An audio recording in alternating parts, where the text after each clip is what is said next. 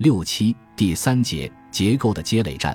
此时的拉康已经是风烛残年，学派内部不时的有人谈起他的大限之日，而人们更为关心的还是他死后学派的权力移交。他们当然清楚，米勒将成为法定的继承人，他们所能做的就是在一个二选一中做出抉择，或者赞成米勒，或者反对米勒。而米勒也知道自己在学派内部权力根基不稳，他必须尽快打进权力结构的内部。一九七九年二月，米勒创立了一个称作弗洛伊德领域基金会的组织，把学派内部相对独立的卡特尔成员，他们大都来自高师，置于自己的领导之下。七月，他又组织了一个研讨会，讨论拉康在七十年代所热衷的数学型和各种拓扑学扭结的理论问题。许多第五代分析家被拉拢进来。九月，在许多学派成员反对的情况下，拉康一意孤行，强行让米勒入选内阁。十二月，米勒和另一位分析家联合做题为：“如今在巴黎弗洛伊德学派内部哪里可以找到拉康的教诲？”的讲演，指责学派的分析家只会把分析神秘化，而无法做到理论化。米勒运用其毛主义的斗争策略，步步进逼。为自己成为拉康的接班人铺平道路。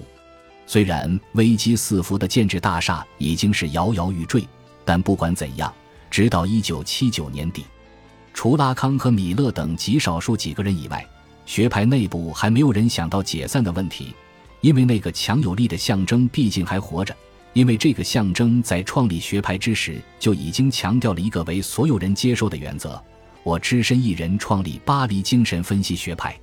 就像鲁迪奈斯克说的，如果象征性地是他独自一人创立了学派，那也就只有他能解散学派。这就是这个学派不同于其他学派的象征性法律，尽管不是法定性的法律。而实际上，在拉康的家里，解散行动已经在酝酿之中。一九八零年一月五日，拉康在智学派成员的公开信中宣布解散巴黎弗洛伊德学派。信的开头是这样的：“我想说，我不抱一丝希望，尤其不抱被人理解的希望。我知道我必须这么说，这样便可以让他所隐含的东西也增添一点无意识的意味。我胜过他人的地方就在于，人们只是思考而没有觉察到，自一开始他就会说话。我把这一优势唯一归功于我的经验，因为人们总是把他所误解的话和他认为他作为思想陈述出来的东西混为一谈。”这种混淆于他毫无促进，因此人的思考是很虚弱的，在他发怒的时候尤其如此。那恰恰是陷入混淆的时刻。学派存在一个问题，这不是什么秘密，因此我把它宣布出来。这是不久前的事，问题就摆在那里，得有一个解决，那就是解解散。弗洛伊德学派解散的消息立即成为巴黎各大左翼报纸的头条。有人为此欢呼雀跃，例如那个借恶搞一夜成名的青年哲学家弗朗索瓦·乔治，他觉得自己就是拉康学派的掘墓人。当然，也有人痛心不已，例如那些坚定的教条主义者，他们在媒体和学派内部发起保卫战，反对解散。至于雅克·阿兰·米勒，他直接参与了解散行动，解散信就是由他起草的。可他真实的意图是什么呢？如果说拉康同意解散学派部分是因为身心俱疲的他已经厌倦了那种无谓的权力斗争，那么精力旺盛的米勒从中兴风作浪更有可能是一种自杀式的阴谋，一种打击敌人的策略，一种纯洁队伍的交际。果然不出米勒所料，解散信发出后，拉康收到了近千封请愿书，其中三百多封来自学派成员，要求继续效忠于主人。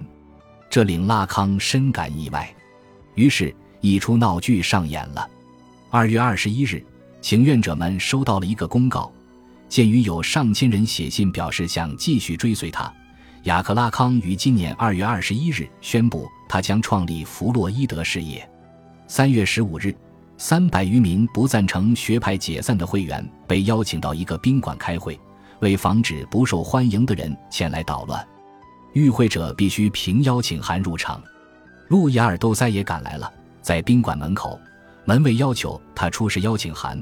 他说：“我是被利比多和圣灵召唤来的。”很长一段时间，人人都知道圣灵即是利比多，所以我要跟你说句实话，圣灵与那个玩意儿完全无关。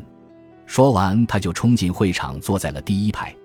拉康向与会者致欢迎词：“亲爱的朋友，大家好，欢迎你们来这里参加这个集会。学派行将走向其旅程的终点，诸位仍在这里和我在一起。我离开是因为学派已经死亡了。”虽然还没有变成现实，接着他宣布他已经成了一个能指，成了拉康标签，但拉康女士只能给予他已经给予的。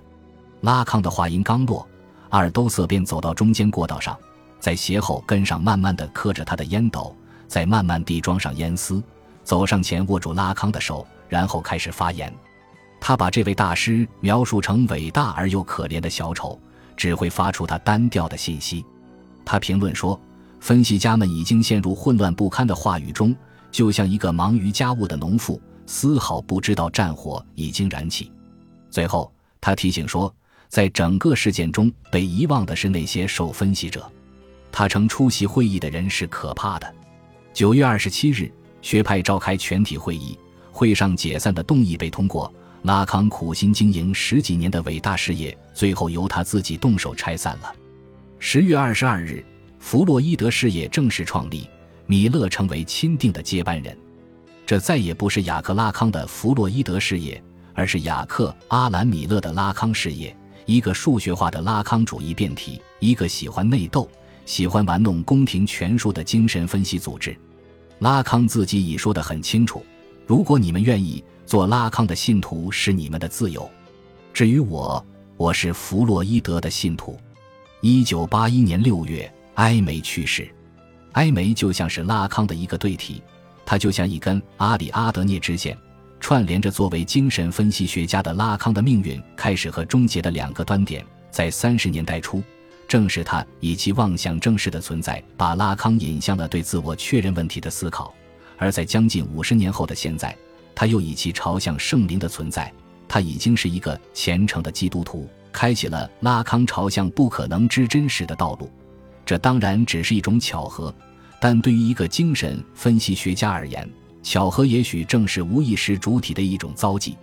一九八一年九月九日，星期三，雅克拉康去世。星期三是拉康的节日，从一九五三年一直到一九八零年，他每年总有一段时间在每个星期三。到七十年代，这个惯例经常被打破，以他低沉的声音向他的信徒布道。一九八一年九月的这个星期三是他此生最后的一次宣讲，只讲了一句话，且是一种逼使死亡的姿态向世人画出了主体的界限。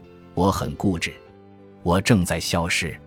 三天后，拉康的遗体被葬在他的乡间别墅附近，三十多个人出席了他的葬礼，主要是他的家人，没有一个以前的同事，没有一个私人朋友，没有一个来自弗洛伊德主义阵营的名流。